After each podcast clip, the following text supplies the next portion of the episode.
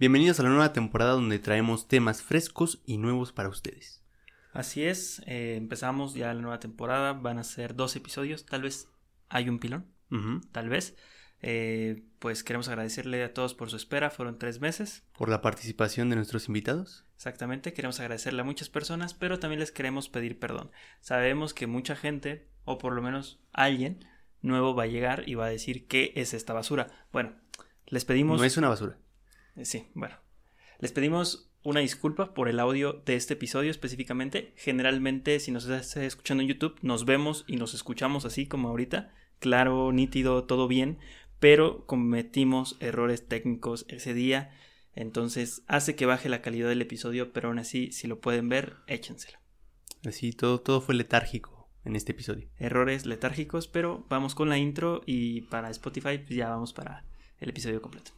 Hey, ¿cómo están amigos de AN de Cancha? Bienvenidos al podcast donde hablamos, analizamos y relatamos de fútbol. Hola, ¿cómo están? Espero que estén muy bien y sean bienvenidos a otro episodio de AN de Cancha. Vamos a hablar de historia, pero en esta ocasión no estamos solos. Bueno, jamás estamos solos. Ahora estamos más acompañados y lo hacemos de un comediante, podcaster y un ferviente aficionado al fútbol. Borre, ¿cómo estás? ¿Qué onda? ¿Cómo están? Muy bien. ¿Y ustedes, muchachos?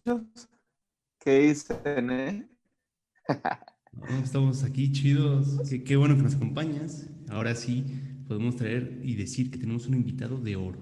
¿no? Así es, eh, un gran invitado para abrir la temporada. Y en esta ocasión traemos la historia de, de un ídolo, de un ídolo de masas, una persona que, que siempre fue muy reconocida por su fútbol, por su actitud, por un montón de cosas. Este, pero vamos a dar un poquito la introducción y ahorita eh, vamos a ver cuál es la noción de este ídolo. Los ídolos en el fútbol llegan a superar cualquier obstáculo, como el de los colores. No importa de qué equipo seas, si sabes de fútbol, se reconoce la calidad. Por po- porte la camisa que porte. Este fue el caso de un joven capitalino que llevaba el nombre del último emperador mexica. En este episodio hablaremos de Cuauhtémoc Blanco Bravo, el divo de Tepito.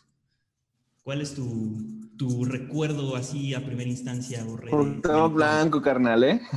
Ah, cuando jugaba con los tiburones, güey, me parece, o no, con el Puebla.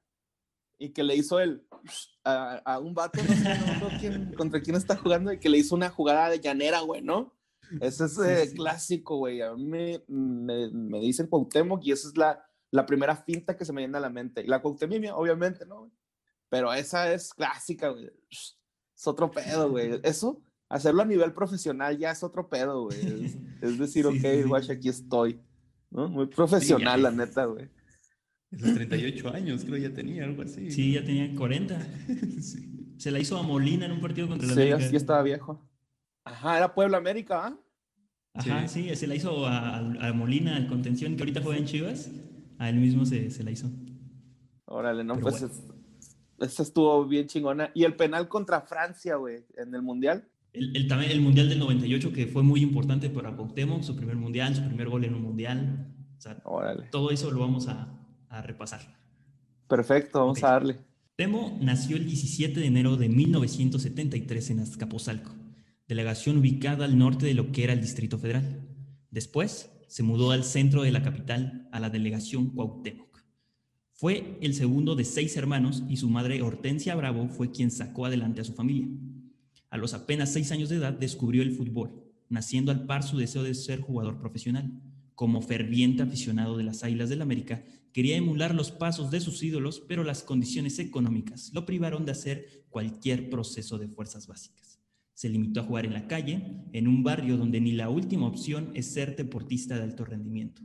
Tepito, apodado el Barrio Bravo, ya es una ciudad, bueno, es una zona considerada de las más peligrosas de, de la Ciudad de México. Y sí, también es mucha coincidencia que la delegación se llame Cuauhtémoc y el barrio donde vivía se llamaba Bravo. Ajá. Justo, ¿no? Este barrio, Sí, güey, está cabrón, Y era el Sí, único sí. blanco entre todos sus amigos, seguramente. Sí, De apellido Blanco. y se apellidaba Blanco. Ajá, de apellido Entonces- blanco. Ajá. Y Bravo. Todo. En todos los sentidos. También bien Eh, bravo, ¿ah? Sí, sí, sí, estaba loco el tipo, pero le, le gustaba. Dice que se Ajá. inspiraban cuando querían pelea, él quería todavía más porque le, le daba inspiración. sí, sí, la verdad es que sí se veía.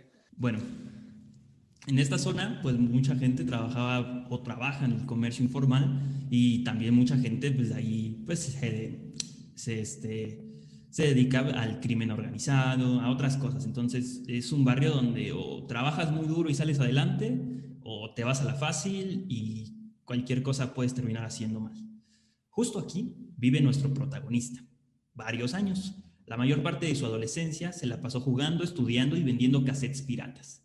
Como buen tepiteño tenía su puesto, aunque su manejo con la pelota no era el mismo con el manejo con las ventas. Le iba muy mal, no ganaba, le faltaba mercancía porque le, le robaban la misma mercancía a la gente de ahí. Un, un desastre total, o sea, salía perdiendo. Su Era blanco fácil, era- Sí, sí. Es que dice que él no estaba maleado, ¿no? Hasta que empezó a vender a Tepito y ya ahí fue cuando este, se agarró varias mañas.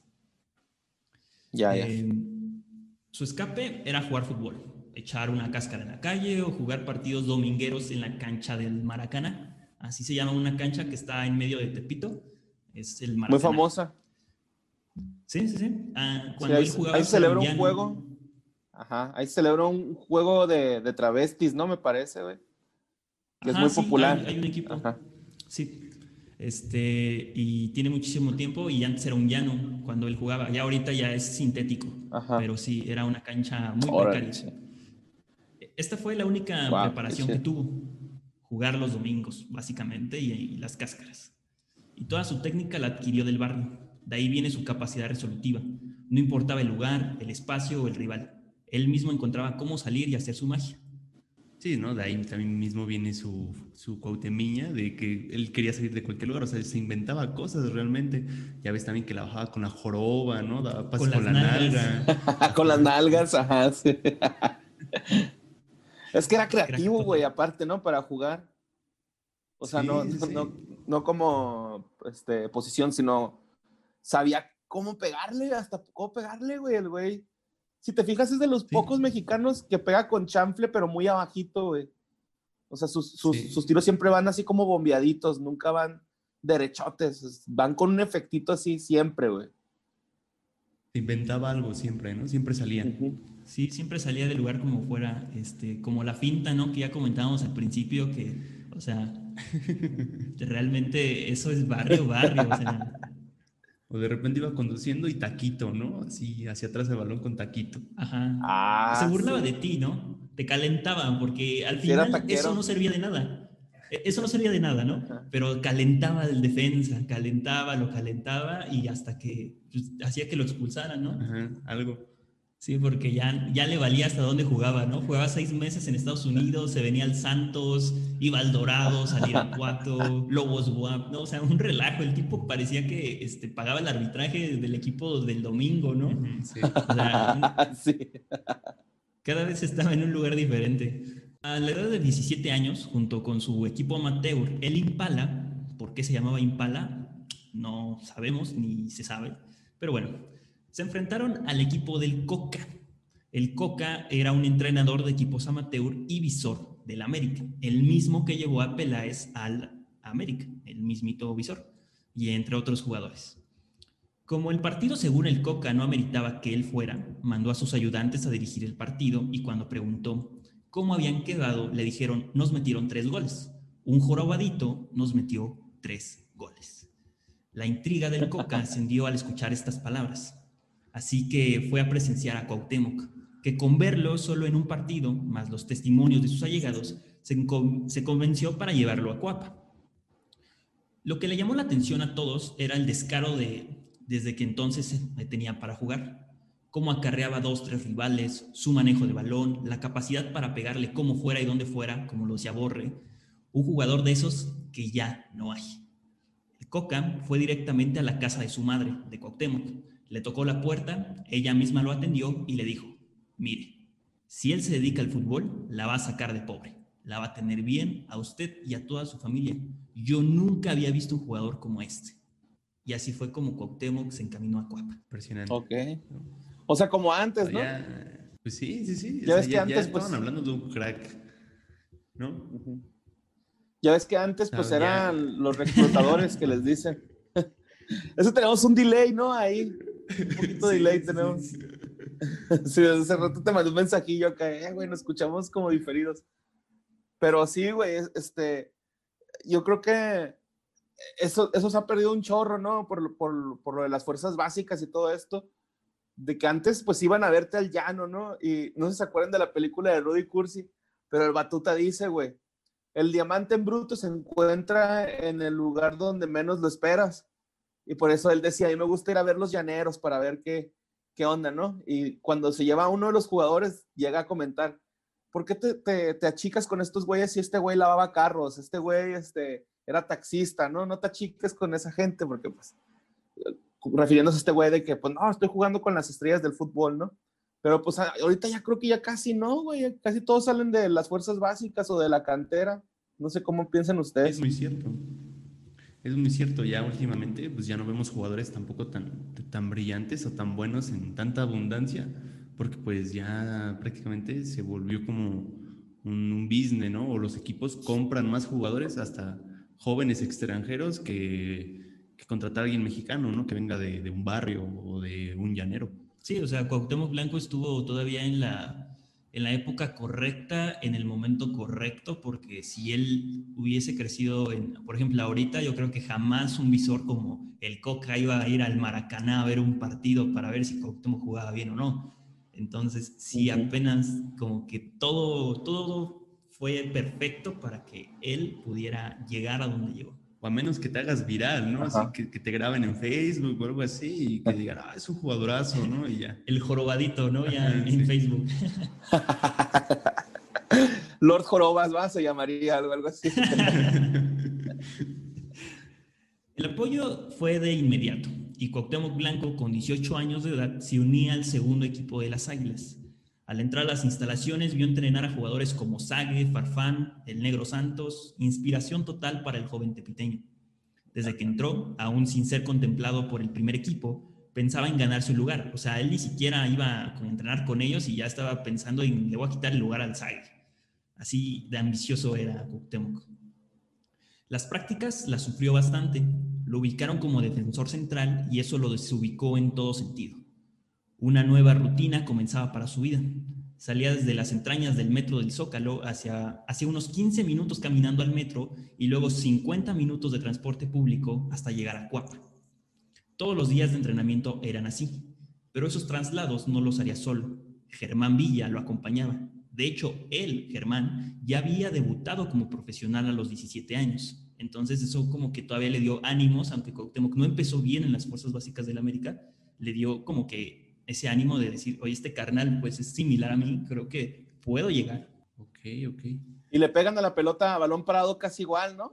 Si te, si te fijas, son, son buenos, remat- buenos rematadores a balón parado los dos. Sí, los dos tuvieron su etapa muy buena con el América, ¿no? O sea, vivieron momentos muy, muy chidos, y, pero pues Cuauhtémoc despuntó más con selección, ¿no? Fue, fueron diferencias. Sí, es que también la posición de Germán era más complicada en selección porque también estaba el mismo Pavel Pardo, ¿no? Que aunque jugaban juntos en el América, Pavel y Germán, pues Pavel era como más del agrado de la gente de la selección. Sí. Entonces sí, este, Germán jugó menos en selección, pero sí fue un jugador importante en el América y es súper amigo de Cuauhtémoc Blanco, o sea, es la persona con la que todo el tiempo lo ves en las fotos de selección mexicana, va con Germán Villa, festejando un gol en el América está Germán Villa, todo el tiempo está con él. También es algo ahorita que ya no se ve en el América, ¿no? Ahorita como que ya es más de, de chavos que tienen la posibilidad económica de, de ir a hacer pruebas o mantenerse, ¿no? Ya no ves tanta humildad en el equipo. Sí, ya no hay esa camaradería, ¿no? Sí, se podría decir. Y ahorita se lo toman como tal. Soy jugador profesional de fútbol. Antes era como más de, Sí, sí, sí. eh, somos un equipo, somos bien compas.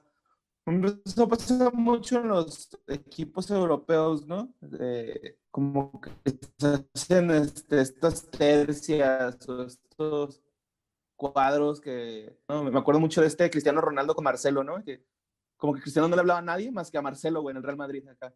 Entonces, este, qué chido, güey, fíjate, no sabía que, que, que con Germán Villa andaba en el metro, güey, está bonito.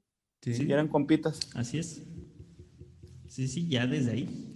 Eh, y de hecho también otros jugadores este, también eran como de ese origen más humilde, por eso el América tuvo una gran cantera, porque como que todos los jugadores competían demasiado, pero al mismo tiempo, como dices, o sea, era, eh, eran amigos, o sea, fuera de ser compañeros y profesionales, también eran, eran muy, muy amigos. Como y amor a la camiseta, güey, ¿no? Sí, sí, sí, totalmente. Fíjate que yo no soy, yo no soy americanista, güey. Yo soy, yo soy del Cruz Azul, ¿no? Tristemente, güey.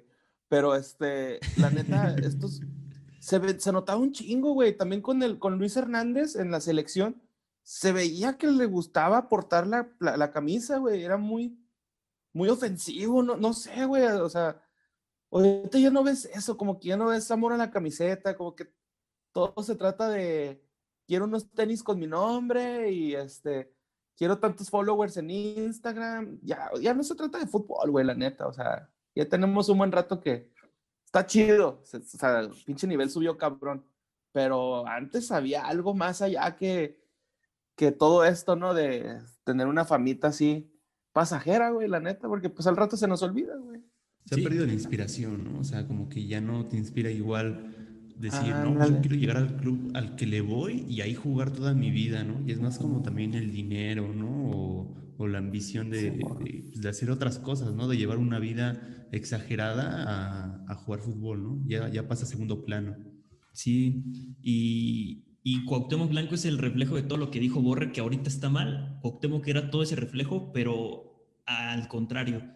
O sea, era un jugador que no le importaban las marcas, era un jugador que le, o sea, que el América era su vida, era su vida jugar en el América y que siempre priorizó el ganar. Como fuera, donde sea, él quería ganar. Entonces, sentía mucho la camisa también en la selección mexicana. O sea, al par del matador no creo, porque el matador sí es una deidad, o sea, él sí está en otro nivel, de, amor a la playera y de jugar un mundial, el mejor delantero de los mundiales de México por su relación partidos, goles, una, una bestialidad lo que hizo el matador en un mundial. Bueno, en dos mundiales, ya en el segundo no, no le fue tan bien, pero eh, en el 98 sí, sí fue su, su mundial. Conforme fue avanzando su formación, tomó confianza. A muchos no les agradaba su manera de jugar. Hasta en los entrenamientos lo molían a patadas. Pero eso solo lo inspiraba a seguir destacando por su fútbol. Su disciplina tampoco era impecable. Le gustaba provocar en la cancha, engancharse con el rival, siempre fue su calidad, em, para, siempre fue su cualidad, perdón, para demostrarle a los demás que era capaz de hacer todo lo que él se propusiera. Él lo define como una mentalidad ganadora. Su destacada participación en el segundo equipo y jugando casi ya como delantero, no como defensa central como en el inicio, hizo que el entrenador, el zurdo López, dijera, ya, ya, ya, suban, súbanlo, así ya, por favor, que necesitamos este jugador. Para la temporada 91-92, con 18 años, formaba parte del primer equipo, prácticamente meses después de haber ingresado a la institución azul crema, con la única seguridad que sería banca. Pero no todo era tan malo. Estar en el primer equipo le aseguró su primer contrato y el dinero de su primer sueldo le compró un pastel a su jefecita. Qué chido, güey. Yo con mi primer sueldo le piché a mi jefa un corte de cabello, güey. No. Yo, yo, yo no he trabajado. Yo no he tenido mi sueldo. Yo todavía no tengo esa experiencia. Pero ya sé qué voy a hacer. ¿Qué vas a hacer? Regalarle algo a mi jefa. Un pastel. Un pastel a mi jefa, claro. 18 fechas después del torneo regular, corría el minuto 62 y el técnico americanista Miguel Ángel López, el zurdo, decidió mandar a la cancha al joven Cuauhtémoc Blanco, que en aquel entonces tenía el dorsal número 37. La sustitución fue en cambio de Raúl Rodrigo Lara. Disputó 28 minutos en total aquella tarde en la que el América y León empataron a un gol. La anotación azul crema fue obra de Hugo Sánchez. Compartió entrenamiento con, Hugo Sánchez cuando jugaba en América. O sea, de, chavo compartió con Sague, con Santos, con Hugo Sánchez. O sea, un crack, ¿no? Ajá. Algo les tuvo que haber aprendido, ¿no? Sí. Pues de hecho, él es como muy compa de Sage, ¿no, güey? Yo he visto dos, tres este, entrevistas donde llega a platicar con Sage y hasta Sage le dice, ¿qué, güey? ¿Te acuerdas cuando yo era tu ídolo? Así como entre broma, ¿no? Sí. Este, y este güey también agarra el cotorreo, güey. Agarra bien chido el coto. Se llevan muy bien. E, es tan amigo de... Sí, sí, se veían muy bien. Es tan amigo de Sage que no le dice Sage, le dice Luis. Ah, mira. te, te vuela la cabeza, ¿no? Luisinho. Luisinho, Saguiño. Luisinho. ¿Cómo se llama? Roberto también, ¿no? Luis Roberto. Luis Roberto Alves. No, Sague. bueno, Sague no, no se llama Sague. Pero bueno. Eh, todo esto fue en el estadio No Camp, o sea, debutó en León, Guanajuato. No debutó en el Estadio Azteca, debutó en León, Guanajuato. Con el número 37, después le dieron el 23, después el 11 y después el 10. ¿Y él debuta de ya de delantero titular o de cambio? Así en un Eh, no, no, de cambio entró en el minuto 60. Ah, ok. Entró en el minuto 60 como mediocampista. Y puede ser el único partido en el que se le pudo ver nervioso a Cuauhtémoc. Le temblaba todo el cuerpo antes de entrar, pero por su mente solo pasaba el no equivocarse y ganar confianza. De ahí dice que es el único partido en el que sintió nervios en su debut. De ahí en fuera todo fue seguridad. Jamás sintió nervios ni nada de eso. No los fuerte, conoce. ¿no? Está fuerte esa palabra, ¿no? ¿Te imaginas si fue a torneos internacionales y decir que fue la única vez que, sin- que sentiste nervios? Está impresionante. El ganarse un lugar en el equipo no fue nada fácil. El equipo americanista venía de cerrar una década maravillosa del fútbol. Su máximo referente en el ataque fue Carlos Hermosillo, quien levantó el bicampeonato con el América. Sague, el eterno Sague, estaba encaminado entonces para ser el máximo goleador del América, y ni qué decir de su competencia directa del argentino Marcelo Bartichotto, que llegó al América pero se lesionó y como se lesionó Cuauhtémoc eh, pudo jugar. Pero en sí el- el- el- lo que le preocupaba era Marcelo. Entonces se alineó todo para Cuauhtémoc, ¿no? O sea, Sí. es lo que todo, todo, todo canterano espera, ¿no? Que se lesione tu competencia titular para que tú entres. Pues, ¿Qué más esperas, no? O sea, no lo esperas, pero dices, uy, qué buena onda, ¿no? No, pues, qué mal, pero qué bien por mí. Sí. Su primer campeonato lo levantó En mi caso fue una 1900. pandemia, güey. Entraste de la banca, ¿no? Para ser titular. Sí, güey, de la banca a titular, güey. Era una pandemia. Lo mejor, ¿eh? Lo mejor que pudo haber pasado. Sí, lo mejor. Sí, sí, sí. De acuerdo, totalmente. Cuando decía, voy iba en el camioncito y Ah, veía muchas el gracias. episodio, veía el episodio de leyendas y decía Mario Capistrán, dije, qué bueno, qué bueno va a haber un episodio con Mario Capistrán. A ver, va- vamos a hacer aquí un paréntesis. Yo creo que el episodio de los hombres de negro de Leyendas Legendarias está bastante eh, olvidado y es uno de los mejores. Sí. Y sale Borra. Y, es un, y hace una muy buena participación. Es en vivo, de hecho, ese, ese este episodio. Ajá, fue, fue el primero que hicimos en vivo, güey. De hecho, acá en Juárez, ¿no? Porque creo que Sí. Badía y Lolo ya habían ido a. a- a- a- a- ah, no, fue la primera vez, güey. Sí, creo que sí fue la primera vez que se fueron. O no sé, pero fue el por, por lo menos el primero aquí en Ciudad Juárez, ¿no? Llenamos el teatrito de la asegurada. Chulísimo el episodio. Estuvo bueno, ¿eh? Chulísimo. Me, me encanta ese episodio. Pero bueno, ahora sí, regresando al Cuau. este, pues sí, tenía una competencia bastante fuerte. Su primer campeonato lo levantó en 1993 en una Copa de Campeones de la CONCACAF, pero lo tuvo que ver desde la banca. El partido se celebró en el Estadio Santa Ana de los Estados Unidos, encuentro que ganaron por un gol de Hugo Sánchez para vencer definitivamente al equipo tico del Alajuelense. Y así fue como Cuauhtémoc fue campeón con el América por primera vez, sin jugar. ¿Y co- como cuántos años, cuántos años tendría Hugo Sánchez, güey, en- cuando todavía jugaba ahí en el América? Como 32, 33 años. Ah, no estaba tan ruco, güey. O sea, estaba. No, No era un Ibrahimovic, pues. no, todavía. No. Cuando fue al Atlante ya, ya era ese. era- no, en el Celaya. En Celaya. Es que lo retiraron joven, ¿no? El Madrid lo retiró joven prácticamente. Sí, es que en el Madrid ya no lo quisieron, entonces dijo el América, bueno, pues te pago tu sueldo y pues nos arreglamos con eso. Y así fue como, como llegó al América. Y que duró bien poquito también, Sí, duró muy poquito, un año, según por lo de que se arregló un partido, ¿no? Contra el Monterrey. según. según cuenta el señor don Hugo Sánchez. Cuauhtémoc tuvo que ser paciente hasta que por fin llegó su momento. El tiempo del entrenador que lo debutó había terminado. A cambio venía un entrenador de talla mundial, el holandés Leo Benacker, con un proyecto sólido en las fuerzas básicas del equipo, apoyo al talento juvenil y volvió a Cuauhtémoc uno de sus jugadores consentidos por la calidad que mostraba en la cancha. Se ganó un puesto en uno de los mejores tridentes del fútbol mexicano por su relación partidos y goles, Sague, Omam y Cuauhtémoc. Este último era el único con la capacidad de seguir, entender y asistir, y por si fuera poco, también tenía gol. En sus propias palabras, es el entrenador que lo marcó.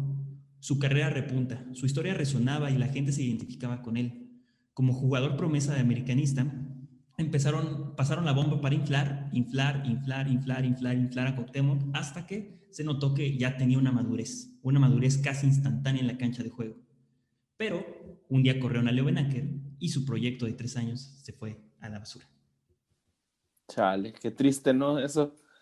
Y ahora inflan a güeyes que no la arman, güey. O sea, la neta, ¿no? O sea, yo, por ejemplo, sí soy de esos güeyes que cree que el Memo Ochoa, no, güey, a mí no me gusta como portería.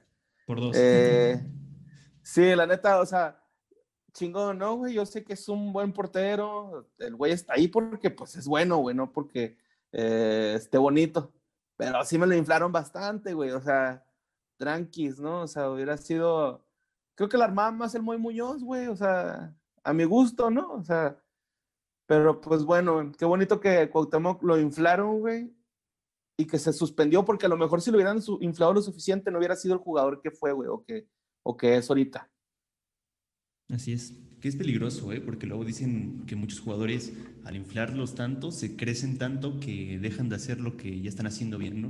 Y piensan que ya haciendo cualquier cosa los van a querer y muchas veces pues se va para abajo, ¿no? Pero vamos a un corte y retachamos. Okay. Vamos a hacer un corte técnico, Borre, porque se acaba la grabación de la cámara, entonces pues, otra media hora y ya. Ah, ok, ok, ok. Sale, sale. Y regresamos para terminar de ver el camino a la gobernatura, ¿no? De eh, claro, el camino a la gobernatura.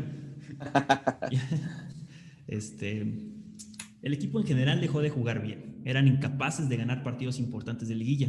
Un periodo de un año de inestabilidad técnica hizo que llegara Marcelo Bielsa al AME, un técnico que hace que los jugadores estudien a sus rivales, a desarrollar una lectura de juego más profunda, principios de su filosofía para entrenar. Pero también me lo cepillaron otro entrenador que donde había encontrado un refugio que lo hacía destacar, quedaba fuera del América. Otro entrenador que, en sus propias palabras, dice que lo marcó. Es que ahí ya vimos ¿no? en el episodio de Leo Ben Hacker que ahí el director deportivo del América se creía Dios, ¿no? O sea, era lo que él quería y punto, ¿no? Así es. Era mamonzón entonces ese güey. Sí, Más, que, más de lo que dicen de Peláez, era peor yo creo, ¿no? Sí, sí, sí. De hecho, eh, ese presidente fue quien hizo el himno de las Águilas del América. Bueno, el América, Águilas, eh. sí. Sí, es ese mero. En 1995. Ah, sí, sí. Este, eh, ahorita que estamos hablando de los entrenadores, no sé por qué pensé que La Puente era como que su su este su, su director por excelencia, güey. O no, me estoy equivocando muy gacho. Sí, sí, solamente que quise repasar los que él dijo que eran los que lo habían marcado. Leo Benacker, Marcelo Bielsa, ah, eh, Rafa, bueno, este, perdón, Manuel Lapuente eh, y el Ojitos Mesa. Ah, sí, el Ojitos, sí, cierto, también. Fueron esos cuatro entrenadores los que lo, lo marcaron y sí los, los vamos a, a intentar pronunciar en, el siguiente, bueno, en los siguientes eh, puntos que vamos a tomar. 1995. Habían pasado casi cinco años de su debut en Primera División. Ya no era una promesa, era una realidad hasta para la selección nacional. El entrenador Miguel Mejía Barón lo seleccionó para un partido amistoso en contra de Uruguay. Esa fue su primera convocatoria de muchas otras de las que sería parte. Por ejemplo, cuando fue con la selección mexicana a los Juegos Panamericanos de Mar de Plata, obteniendo la medalla de plata y aportando tres goles. También en esa misma etapa disputó los preolímpicos para ir a Atlanta 1996. Luego se integró a la selección mayor para ganar la Copa Oro en ese mismo año y anotar el segundo gol en la final ante Brasil, ganando su primer campeonato con la selección nacional. O sea, el tipo jugaba los 365 días del año, una locura, una locura. Y con quien fuera y donde fuera, ¿no? O sea, él realmente, como decía, ya no estaba nervioso de nada. O sea, él jugaba bien donde se parara. Eso, eso ya no cualquiera, hay muchos jugadores que, que pasan de selección o de otro equipo que necesitan adaptarse, ¿no? Que necesitan agarrar ritmo de juego y él era como que siempre jugar a lo que era Cuauhtémoc Blanco. Es que él sí agarraba como también el, el, el pedo de, de, la creatividad de las jugadas, ¿no, güey? Era, era muy este, dado a, a, filtrar pases y... Entonces yo creo por eso se, se acoplaba tan rápido, ¿no? Como el güey era, era creativo totalmente, güey, como te decía al principio. Eh, ahora, ahora te lo digo como de posición, güey, el vato sí era muy muy creativo, güey, en las jugadas. Sí, era en chinga. Era el 10. Era un 10 total. Cuando este hombre estaba en el tope de su carrera como futbolista, en todos los sentidos, se topó con un bigote en el camino. El bigote era de Ricardo Antonio Lavolpe. Llegaba al nido para dirigir a las poderosas. La actitud de este hombre hacia los jóvenes era muy dura, también para los jugadores de poca jerarquía, a tal punto, dicho por ellos, de insultarlos y humillarlos sin motivo alguno. Temo ya era un jugador importante y de cierta jerarquía en el vestidor, que no se dejó de los abusos del entrenador argentino, que solo dirigió 11 partidos, pero fue suficiente para marcar la carrera de Cuauhtémoc para siempre. Meses después, el América enfrentó al Atlas en la cancha del Estadio Azteca. Cuauhtémoc hace un gol. Se dirige a media cancha para tirarse al suelo y posarle en la cara la golpe en señal de burla. Lo mejor, ¿eh? Bravo, Cuauhtémoc, bravo. Sí, güey, es clásica, ¿no? La que se acuesta. Y se ríe la Qué golpe. Sí, se agarra la cura. Ajá. Simón. Este no fue el único festejo que fue polémico en su carrera. De lo más recordados está en donde se mea en la portería, metafóricamente. Esto fue por la discusión con el arquero rival que le dijo, la vas a fallar, pinche jorobado. Pero nuestro héroe seriamente contestó, ruégale a Dios que no te meta este gol porque vas a ver cómo te voy a festejar. No, y para que falle un penal Cuauhtémoc estaba, pero bien difícil. Ajá. Y ese es el, el O trasfondo sea, ¿real sí le dijo eso, güey? Sí, sí, sí, real, real, real. Neta, güey. O sea, sí le dijo, rézale a Dios porque, o sea, ya no tenía pensada la celebración. Sí, sí, sí. Dios con Esa es yo, creo la, la más, ¿no? yo creo la clásica es la acá, ¿no? Esa es la Sí, clásica, güey. Sí, sí, sí. Y Ah, eh, real, no real. todos, no todos. Ay, ando bien aborazado, ¿no? Sí, sí. Es que, Perdón, perdón. Es que Cuau como que ya te vienen un montón de cosas, empiezas a hablar de él y pum, pum, te empiezan a llegar cosas a la mente de que te acuerdas de él porque era o Un sea, showman, ¿no? tanto afuera como adentro de la cancha era una locura. No todos estos festejos fueron polémicos. Hubo uno que simpatizó con la mayoría y con el que es el recordado como su sello personal. En una mañana de concentración estaba con su amigo Germán Villa, pensando en inventar un festejo de nuevo, algo que pudieran hacer los dos cada vez que Cuau anotara gol. Ya que Germán no le anotaba gol ni al arco iris, mientras tenían esta discusión de fondo estaba un partido del Atlético de Madrid.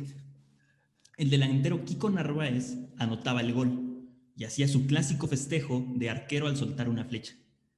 Germán le dijo al Cuau, ahí está, güey, ese, ese es el festejo. Y justamente Cuauhtémoc replicó el festejo de Kiko Narváez, el jugador del Atleti, y lo exageraba aún más quitándose un taco para complementar la pintura.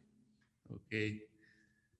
Pero imagino que el del arquero era más como un puño, ¿no? Y así como lanzar la flecha y él nada más como que extendió los brazos, bueno, las manos las puso así derechas, ¿no? Ajá. Ah, sí. Sí, mo. Sí. Tal vez no lo vio bien y por eso hizo eso. Yo creo que esa es como la, la razón, pero sí, no, no es de él, pero lo hizo de él. Sí, sí, sí. Y también en, en España es muy este, famoso este Kiko Narváez. De hecho, es como entrevistador, presentador de, de televisión. Y era nada que ver con Cuauhtémoc, súper alto, un tanque. na- Nada que ver, nada que ver. Cuauhtémoc, que él, él sí es jefe de jefes porque llegó a la gobernatura y no como este güey que es un comentarista mediocre, ¿no, güey? Ahí en su país. no, pero la, la neta, yo creo que esa, esa pose, güey, es este, como que hasta emblemática del fútbol mexicano, güey. O sea, yo creo que se podría representar totalmente, güey, el fútbol mexicano con esa celebración de Cuauhtémoc, güey, o con, o con la baroma de Hugo Sánchez, ¿no? O sea, si hablamos de goleadores, güey, estos dos festejos son como los más que de bolas te vienen, güey, ¿no? Dices, ¿cómo celebran los mexicanos un gol? Ese, güey. O tirando al piojo, ¿no? Este. La primera vez que lo hizo, se supone que lo haría junto a Germán Villa, porque iba a ser un festejo en conjunto, pero él jamás se acercó y se convirtió en un festejo individualista. El taco que levantaba en ocasiones en los festejos era patrocinado por la marca Concord, siendo su primer contrato extraordinario en el mundo del fútbol. Del Olmo fue quien lo introdujo en el mundo de esos tacos, pero como no había nada serio entre equipos, y patrocinadores técnicos, muchos le quitaban la marca a los tachos. Incluso siempre eran los mismos diseños, todos negros, con una suela en color claro. Y todos los tenis eran así, aunque fueran Adidas, eran negros y con suela en color clarito. Cuauhtémoc, sin importar la marca, se las dejaba. Este mismo gesto hizo que la empresa guanajuatense lo buscara para ofrecerle un contrato. Y prácticamente desde el inicio de su carrera solo calzó tacos Concord. La lealtad hacia la marca hizo que se le consintieran tacos para el inicio de temporada, tacos personalizados para un clásico, para ir a la selección. En cada situación se le veía un modelo personalizado y hecho a su gusto. Las cosas no podían ir mejor. A finales del torneo de 1997 del verano, el estratega Jorge Solari, que es tío del ahorita entrenador del América, Solari, ya había tomado la decisión de mandarlo de préstamo a tomar mayor experiencia y participación. Su destino, el Necaxa, que en aquel entonces pertenecía al Club América. Incluso compartían el estadio. El Cuau se estableció con los rojiblancos por un año, obteniendo el subcampeonato en el verano 98 ante el Toluca. Le dolió mucho salir del equipo de sus amores, pero eso no le impidió festejar cuando le anotó gol al Y, festejo épico también, hizo un trenecito. No, hombre, es que, ay, sí, a que Cuauhtémoc te anotara gol era recordar su gol, ¿no? O sea, yo creo que todos los porteros se acuerdan de cuando Cuauhtémoc les anotó un gol. Sí, la verdad es que es épico. Oye, aparte Aparte, ya ves que, eh, como comentabas ahorita del festejo, de con, o sea, que estaba planificándolo, güey, con Germán Villa.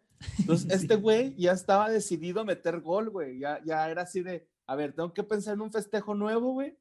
Probablemente esa era su inspiración, güey. Tengo que meter gol para hacer mi festejo, ¿no, güey? Y que, la gente vea que soy chistoso o algo, no sé, güey. Y la neta, ahorita también lo que decías, lo que decías de los, de los Concord, güey yo me acuerdo haber leído alguna vez una nota de Cuauhtémoc que le ofrecieron eh, contratos con Nike y Adidas y el güey dijo que no, güey, que porque él quería apoyar y tener patrocinio de una empresa mexicana. O sea, sí, acá de nacionalista el güey, ¿no? de, nacionalismo. Sí, igual leí una nota, no sé si fue la misma o, parecida, donde decía que él eligió Concord y siempre estuvo con Concord porque lo apoyaron desde, desde que él inició, él tuvo tenis Concord, entonces creo que eso también es factor de que Cuauhtémoc siempre utilizó eso. Sí. Y jamás se dio la mano a torcer. De hecho, hasta cuando jugaba en Estados Unidos y ganaba millones de dólares, este, usaba tacos Concord. De hecho, creo que Concord se equivoca, ¿no? O sea, con Cuauhtémoc blanco de imagen, yo creo que puede haber hecho más cosas en el fútbol mexicano. Este, tuvo su, su despunte, pero cuando Cuauhtémoc se fue, bueno, cuando dejó de rifar. Sí, sí, sí. Bueno, jamás dejó de rifar. Dios, Cuauhtémoc. Cuando La Puente, eh, perdón, dirigido por el entrenador de la época noventera, el mejor entrenador de los noventas, Manuel La Puente, fue dirigido en el Necaxa por él. Le dio una nueva posición en la cancha, la posición hacer lo que quisiera en la media cancha. La productividad del Divo en el cuadro de los Rayos se reflejó en goles, asistencias y liderazgo pleno.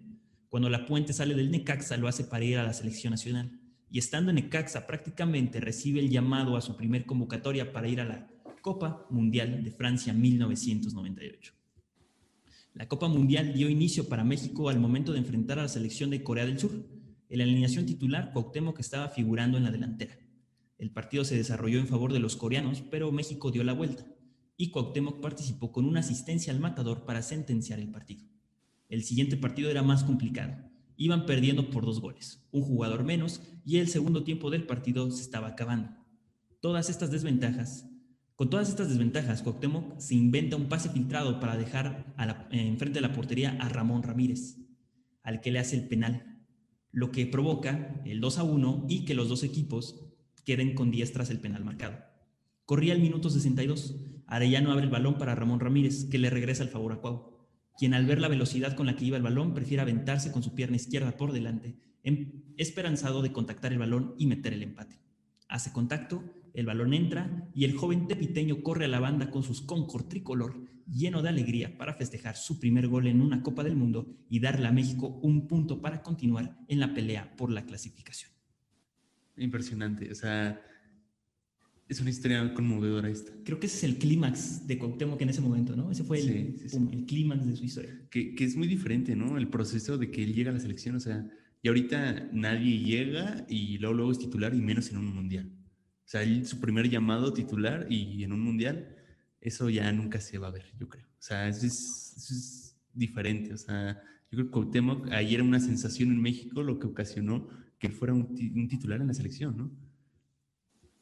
Sí, totalmente de acuerdo, güey. Este no llegó, eh, ahora sí que él llegó a repartir la baraja, güey, ¿no? O sea, él no le pidió nada a nadie, güey, en la selección. Los partidos seguían subiendo de nivel, enfrentaban a Holanda. Igualmente van perdiendo por dos goles a cero. En un tiro de esquina, Peláez pone el 2 a 1. Aunque no asistió Cuauhtémoc, participó en el gol. haciéndole mosca entre su marcador y el portero Van der Sar.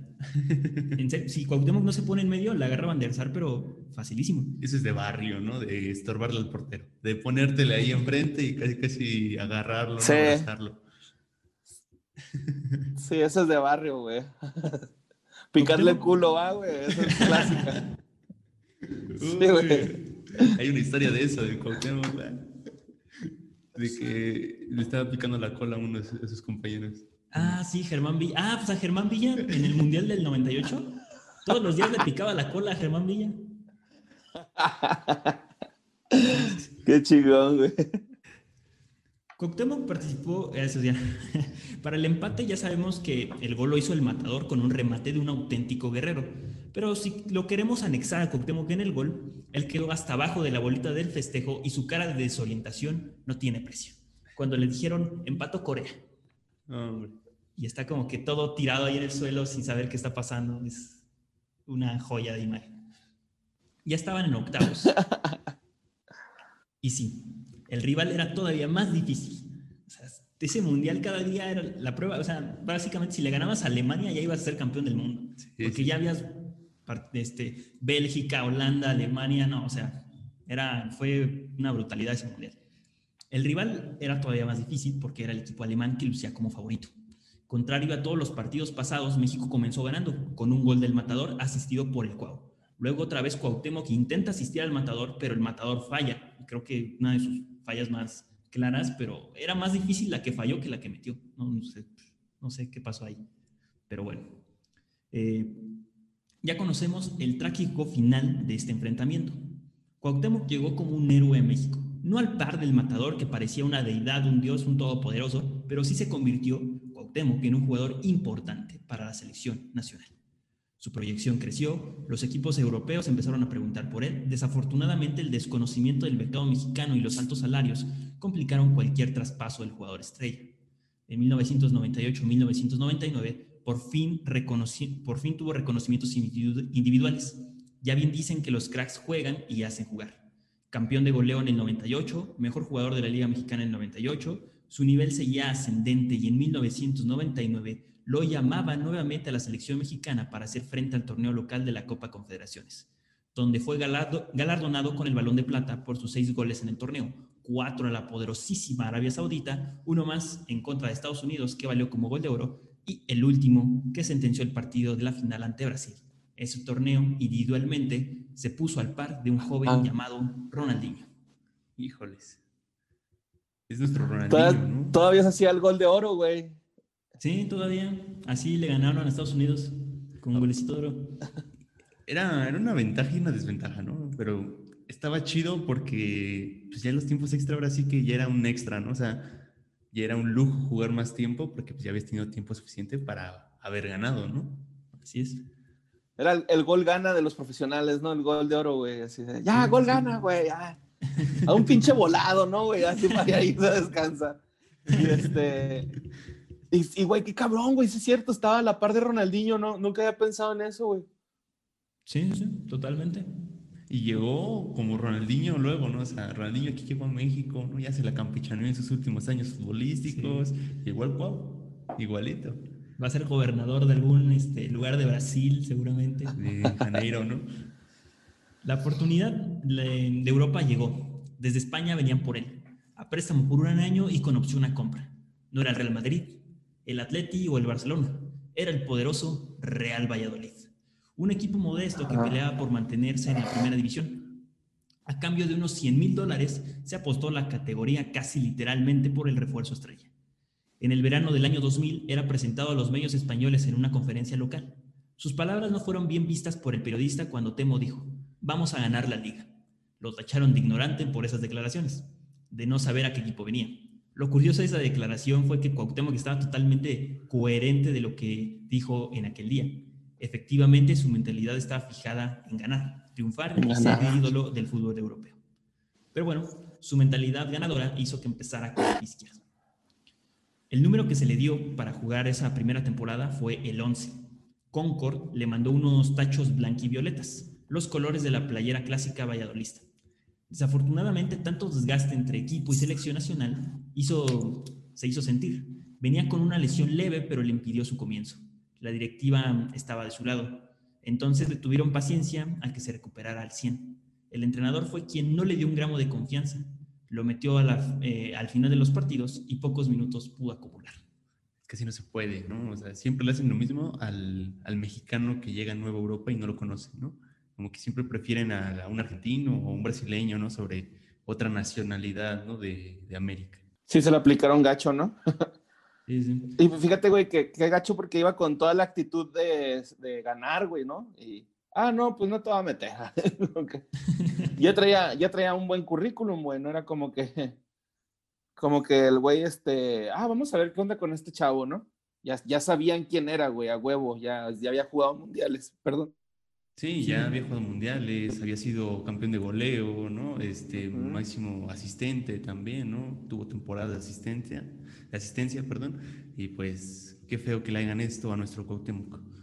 chance y también porque era medio conflictivo, güey, o sea, a lo mejor no se querían arriesgar tanto a ese estilo, pero pues de todos modos pudieron haberle dicho, ¿sabes qué, güey? No, no queremos que hagas estos berrinches, entonces ponte, ponte a la camiseta bien, no, no, no te pelees y ya, ¿no? Como lo hicieron con Neymar, güey, de que ya no te tires, cabrón, porque te tiras un chingo, ya no te tires y se dejó de tirar poquito menos, güey, ¿no? O sea, no sé, debieron de hablar con Cuau. Yo creo que lo hubiera entendido, estoy seguro.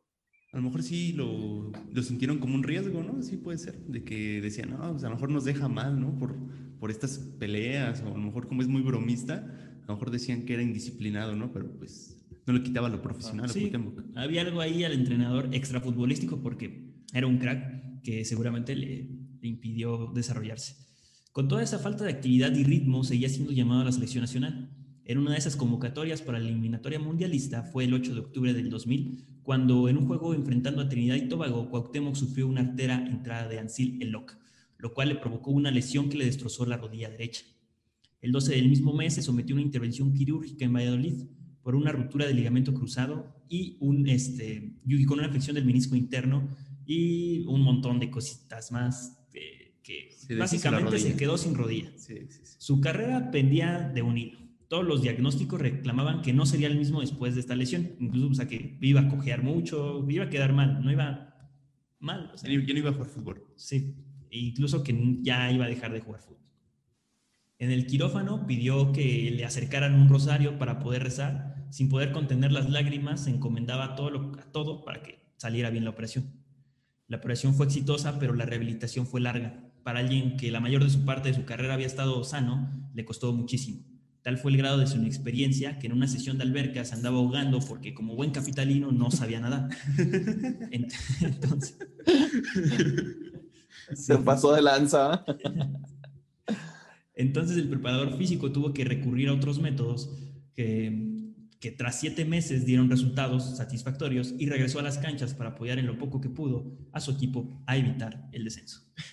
Sí, pero vamos a un corte, un corte y ya es el último. Se pasó de lanza de juego. Sí. sí, se pasó de Le hubieran puesto estos inflables, ¿no? Aquí los, como los de los niños, güey. sí es que cuenta el preparador físico que le dijo, oye, hoy toca sesión en la alberca, eh, métete a la alberca. Ahorita pues yo creo que te pongo los ejercicios o algo así. Y se metió él, se tiró y ya, este, ya no salía. Tuvieron que sacarlo. O sea, él nunca dijo, es que yo no sé nadar, güey. No, jamás. Nomás aventó. Sí, dijo, es que, mister, si usted me dice que me tire, pues yo me tiro. Y pues, todo muy obediente, pero se andaba muriendo. Ahora sí, continuamos para ver el desenlace de nuestro querido Cuauhtémoc Blanco sin rodilla. Exacto, llegamos a la recta final. Mientras todo esto estaba pasando, hay una historia paralela. Cuauhtémoc estaba lesionado, ¿no? Esa es una línea. Pero tenemos otra línea. El presidente que contrató a Cuauhtémoc Blanco decidió dejar el club. Mientras existía la posibilidad de transición de presidencia, el equipo se quedó sin dinero los supuestos malos manejos del equipo en los últimos años por parte del expresidente dejaron muy mal parado económicamente. Recurrieron a préstamos que se les negaron, intentaron dar garantías comerciales para las siguientes temporadas, pero con el equipo en puestos de descensos era complicado armar alguna, amarrar alguna marca que quisiera dar dinero sin saber si el equipo se mantendría en primera. Jugadores como Cuauhtémoc Blanco les adeudaban sueldos, el presidente de la América se niega a prestar una vez más al jugador mexicano. O lo compran o regresa a Cuapa. Y si mientras esto estaba pasando, Cuauhtémoc estaba inhabilitado. El único que lo fue a ver lesionado fue el Ojitos Mesa. Fue la única persona que hizo el viaje y lo vio. Órale. Tan importante era para el Ojitos, Cuauhtémoc. Sí, el Ojitos eh, se ve que antes de buen entrenador se ve que es una buena persona, muy tranquilo. Sí, sí, sí. Yo pensé que iba a ser Germán Villa el que ibas a mencionar. No, yo creo que estaba chambeando, ¿no? Era muy difícil ir a España y regresar. Pues, quién sabe. Sí, t- también me, me impresiona, fíjate, no, no hubiera pensado ese gesto del, del, del ojitos, güey. No, jamás. Sí, fue, dice Cuauhtémoc que fue de, o sea, la peor momento de su vida porque, o sea, no podía caminar, o sea, a ese punto, ¿no? O sea, Chale. un día estás anotando un montón de goles, eh, vas a un mundial y de repente no te puedes ni parar, a, a hacer un shock muy impresionante. No, va a ser traumático eso. La tabla baja agonizaba y el Real Valladolid se salva de caer a la segunda división. Cuau para las pruebas Cuau pasa las pruebas, las pruebas físicas de manera satisfactoria y otra vez se convierte en un jugador útil para el equipo. José More, el entrenador en turno, aplica, eh, platica con él para, al terminar la temporada y al parecer vuelve a existir cierta confianza entre la nueva di- directiva del Valladolid. América vuelve a aceptar la sesión del jugador con el pretexto de que no había jugado prácticamente nada. Fue así de, hey, o sea, me lo prestaste, pero hey, Ok. no jugó ni 10, 15 minutos, o sea, se la pasó lesionado. La temporada 2001-2002 comenzaba. Las posibilidades de que Cuauhtémoc se convirtiera en un ídolo en España eran altas. Sin caer en comparaciones extremas, si revisamos cómo le fue a Hugo Sánchez y a Luis García en sus primeras temporadas, pues también tuvieron inicios difíciles, pero se acoplaron. La historia se podía repetir, pero desafortunadamente no fue tal cual. José Mora no le tenía confianza. Jugó 11 partidos como titular, pero solo pudo completar dos. Metió tres goles, pero uno de ellos es icónico, famoso y épico. Pasó en la cancha del Santiago Bernabéu para cerrar la, jornada de la liga. Real, el Real Madrid, iba ganando 2 a 1. En los últimos minutos del partido ingresa Cuauhtémoc Blanco, o sea, ni siquiera fue titular, o sea, los últimos 10 minutos lo metieron. El 11 pisa una de las canchas más sagradas del mundo. Poco tiempo después de su ingreso, le cobran una falta a favor de tiro libre, al borde del área. Cuau pide el balón, lo acomoda mientras Casillas organiza su barrera. Sin dudarlo, Temo le pega el balón fuerte y colocado al poste más lejano de Casillas. La sorpresa se dio. El Real Valladolid le empató al Madrid en el Bernabéu. Pero algo pasaba. Nadie festejaba igual de eufórico que Cuauhtémoc. Entonces, cuando llegaron a los vestidores, le dijeron, no te pases, mexicano, nos echaste a perder la quiniela. No, me dices. Sí, Ajá. sí. Ah, Eso no sabía. Qué, Sí. qué, qué- qué manchados. Esa historia es bien famosa, güey, de que, los, de que todos le dijeron que, que lo hicieron perder la quiniela, Simón, güey. Sí. Fíjate, güey, no mames, güey. Por eso a veces me hace dudar mi Cruz Azul, güey. A veces siento que lo hacen adrede, güey, neta, güey. Como que están asegurados, ¿no? O algo, güey. Pero pues bueno. No, billetote el que se llevó, ¿no? Y dijo, van a ser cuatro Sí. goles de Pumas. ¿no? Simón. Bien exacto, va, güey. Y, y Cuauhtémoc dijo, ¿yo por qué? Pues ustedes mensos le hubieran puesto empate, no se tienen confianza. Y así es, el cuerpo técnico del equipo, junto con algunos jugadores, armaban la quiniela cada jornada. Por costumbre le ponían que el equipo perdía. No o sea, manches. siempre iban contra quien iban, le ponían que iban a perder. Y de todos, ya nomás les faltaba ese y erraron el de su equipo contra el Real Madrid. O sea, el que menos podían errar y lo erraron. No es posible. Es, es que también es bien difícil, ¿no? El Cuau le metió gol al mejor portero del mundo en ese momento. A Iker Casillas, claramente. La razón por que mucho se llama Iker, ¿no? Sí, ahorita ya muchos Sí. niños son Iker. Y así sabes que se llama Iker, es como nació en el 2005, ¿no? Para arriba. Ajá, sí, sí.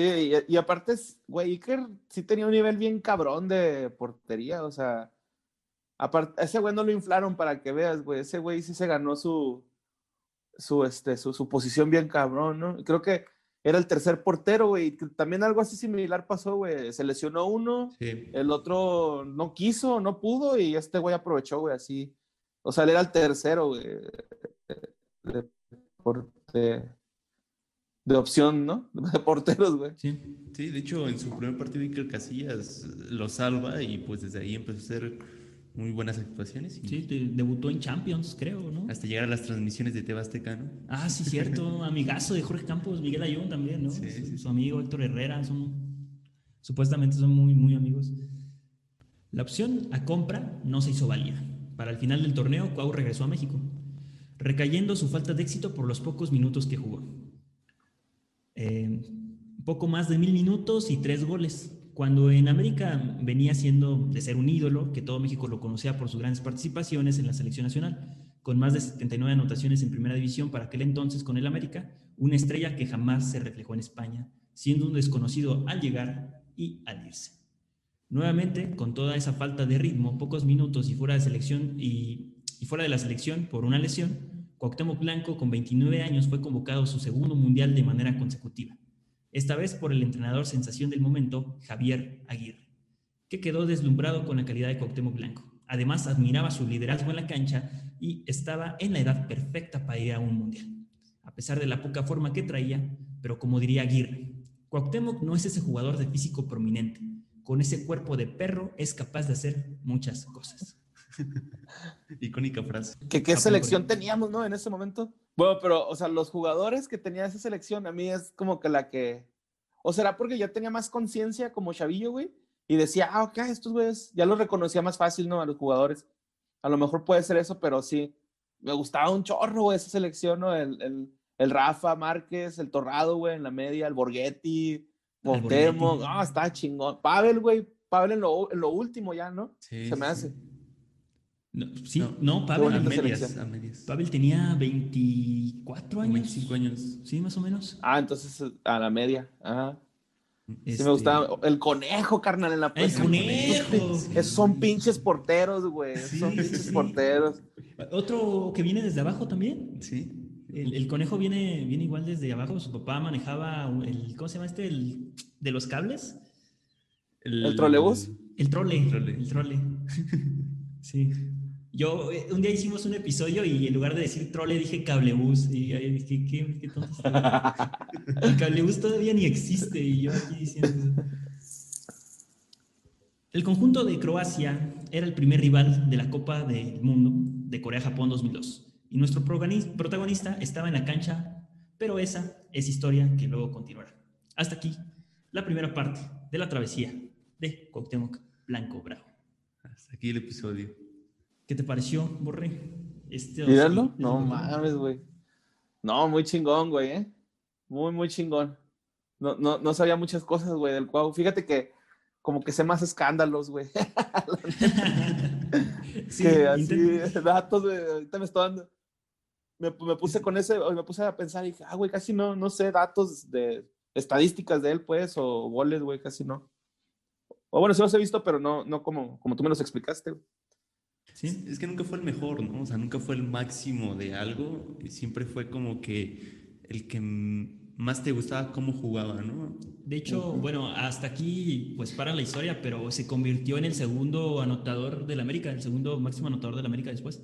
Sí, pues tantos años que estuvo ahí. O sea, sí. está, está. Sague después está Cuauhtémoc. Bueno, pero Sague jugó como 40 años. Creo que Sague todavía juega en el América. o sea, Sí, jugó sí. mucho tiempo. Y ni siquiera los dos eran delantero centro, ¿no? Es No, lo más impresionante. Es lo más impresionante, Sague. O sea, después sí se hizo delantero centro, pero pues él era un extremo. Él comenzaba por la banda izquierda. Sí, sí, sí. Sí, pero pues también pinche zancadota del Sague, güey. se, se recorría a la media cancha con seis pasos el cabrón. sí. Un hombre prominente, ¿no? Es lo que todos decían, ¿no? no sea, Ajá. ¿Cuánto corría? Impresionante. Escándalos de todos hay, ¿eh? Hasta de.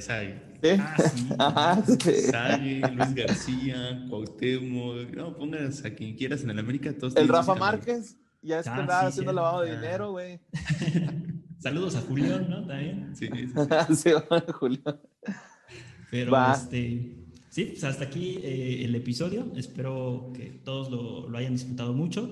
Eh, la otra parte de Cuauhtémoc eh, todavía seguramente estará mejor porque es cuando ya empieza más o menos su sentido senil en el fútbol. Empieza a hacer cosas medio extrañas. Por ejemplo, cuando con- confundió al, al Irapuato con el Veracruz en plena presentación en el estadio.